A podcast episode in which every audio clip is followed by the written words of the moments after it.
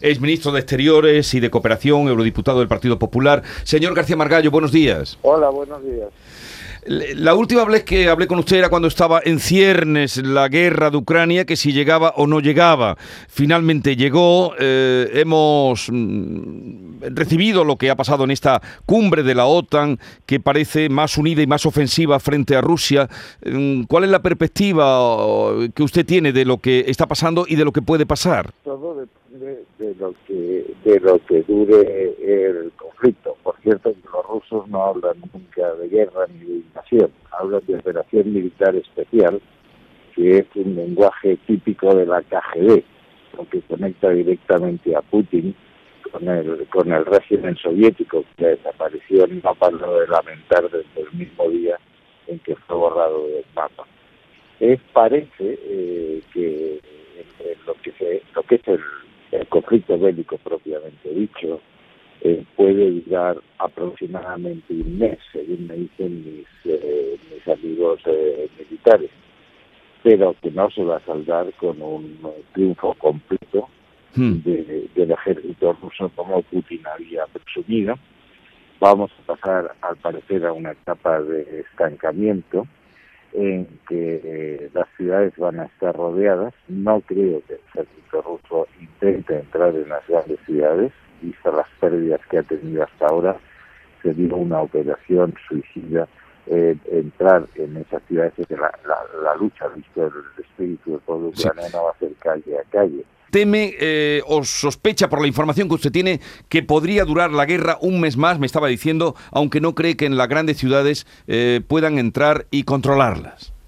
Exacto, entraríamos en una etapa de congelación de, del conflicto de asedio a, las grandes ciudades y posiblemente eh, de, bombardeos continuos eh, por, de tierra, mar y aire, con, eh, con lo cual entraríamos en, un escenario muy parecido al que, al que se produjo en Grozny en la guerra de Chechenia o en, o en Siria con Alepo, es decir, una destrucción de, de, infraestructuras y unas matanzas de, seres humanos como no habíamos conocido desde la guerra de Yugoslavia. Piense usted que, eh, según las, informaciones de la Alianza Atlántica, los rusos han perdido ya 15.000 soldados, es lo que perdieron durante todo el tiempo que duró la guerra de Afganistán. Eh, es la cifra que está barajando, 15.000 soldados. Me gustaría también que nos dijera, señor García Margallo, por su experiencia como ministro de Exteriores, el conflicto, eh, la polémica que hay ahora con el cambio de, estrategia del gobierno español con respecto al Sáhara y con respecto a Marruecos. Si la medida que se ha tomado de restablecer las negociaciones con Marruecos es oportuna mm, o es buena para España, pero no se ha hecho bien en las formas. ¿Qué piensa usted? Vamos a ver, yo no entro en la bondad o maldad de la, de, la fórmula. Las resoluciones de Naciones Unidas prevén tres, tres soluciones alternativas. La integración en el Reino de Marruecos, la autonomía dentro del Reino de Marruecos o la independencia de la, de la llamada República Árabe Saharaui Democrática. Los méritos de una y otra hay que discutirlos, pero hay que discutirlos en profundidad, con conocimiento de causa y de acuerdo con nuestros con todas las partes involucradas y con nuestros socios y, aliados. Esto no se ha hecho así. Yo creo que ha habido un auténtico un cúmulo de, disparates. Es decir, por primera vez en la historia diplomática de España, el presidente del gobierno ha conseguido pagar al mismo tiempo al Polisario, a Argelia y a Marruecos. Eso es una hazaña de la que no existen precedentes tiene asiento además eh, algunos eh, algunos precedentes, perdón por la repetición de la palabra, muy preocupantes. Eh, la decisión la toma el presidente por sí y ante sí, sin, sin consultar con los partidos de oposición, sin debate parlamentario, sin discusión en el Consejo de Ministros y al parecer sin que lo supiese el propio ministro de Asuntos Exteriores. En segundo lugar, hemos eh, deduzco del comunicado que ha hecho la Casa Real diciendo que la política exterior corresponde al gobierno, que el rey o no conocía la decisión o simplemente no la comparte. En tercer lugar, eh, se nos afirma, es la tercera gran falsedad que ha vendido el gobierno, que esto se había consultado con Argelia, cosa que parece de elemental prudencia en un momento en que la cuestión del gas es una cuestión prioritaria que está castigando a la economía española, a los transportistas, a los pescadores, a los agricultores. Argelia ha dicho que no se le ha consultado, ha retirado al embajador. Es más que probable que suban los precios. Ahora se están discutiendo los precios del gas o que incluso eh, haya dificultades con el único gasoducto que está en funcionamiento, el que va de Gran Almería. El otro, como usted sabe, el que atraviesa Marruecos y llega a Tarifa, mm. eh, está suspendido de funcionamiento sin que el gobierno español haya podido hacer nada para evitarlo. Y esta medida castiga a Marruecos, pero en mucha mayor medida a España, que es el destino fin eh, del gas. Eh, no se sabe qué contraprestación ha tenido España, o mejor dicho, sí se sabe, se sabe, que ninguna.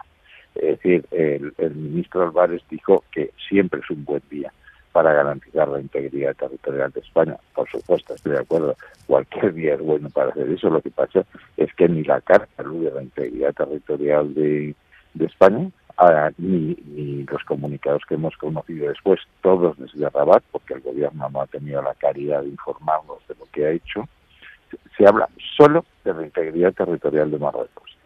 Si usted pregunta a cualquier marroquí de cualquier color político, dirá que Marruecos, la integridad territorial de Marruecos, incluye Ceuta y Melilla y las aguas canarias que Marruecos está, está reivindicando.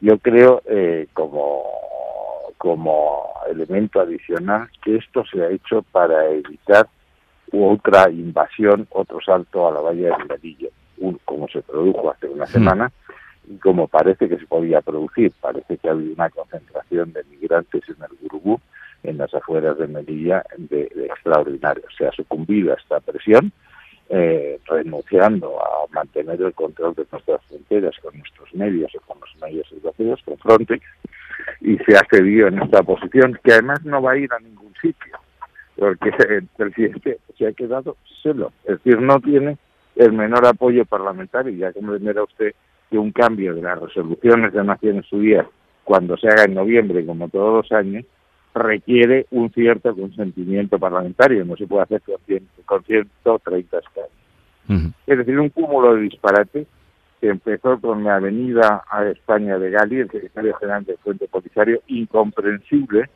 porque si había, se había, se había podido, si hubiese podido argumentar que traerlo era una temeridad cuando tenía dos causas judiciales pendientes de haberle pagado un tratamiento en Suiza. Se produce una reacción muy airada de Marruecos, que culmina con la retirada de la embajadora y el asalto a la valla de Ceuta.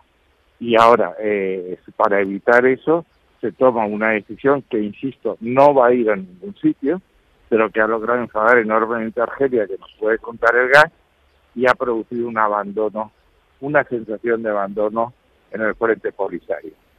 Ya que hablamos del Frente Polisario, con el cual tenemos compromisos como país, no se garantiza que la autonomía que Sánchez predica sea una autonomía real, garantizada internacionalmente, y que permita, como ha establecido el Tribunal de Justicia de la Unión Europea, que los recursos pesqueros y minerales del Sáhara, del Sáhara Occidental, redunden en beneficio del pueblo mm. saharaui. Es una maniobra absolutamente incomprensible y será, que será estudiada en los temarios de oposiciones de la carrera diplomática eh, como un ejemplo de lo que no hay que hacer. Eh, José Manuel García Margallo, eh, ministro de Exteriores y Cooperación y eurodiputado del Partido Popular, es ministro que fue pues con el gobierno de Mariano Rajoy. Gracias por estar con nosotros, un saludo y buenos días. Pues Muchas gracias y buenos días. Un saludo. lo del sonido, pero es que me han cogido ustedes de lado a lado, que es lo que me suele pasar.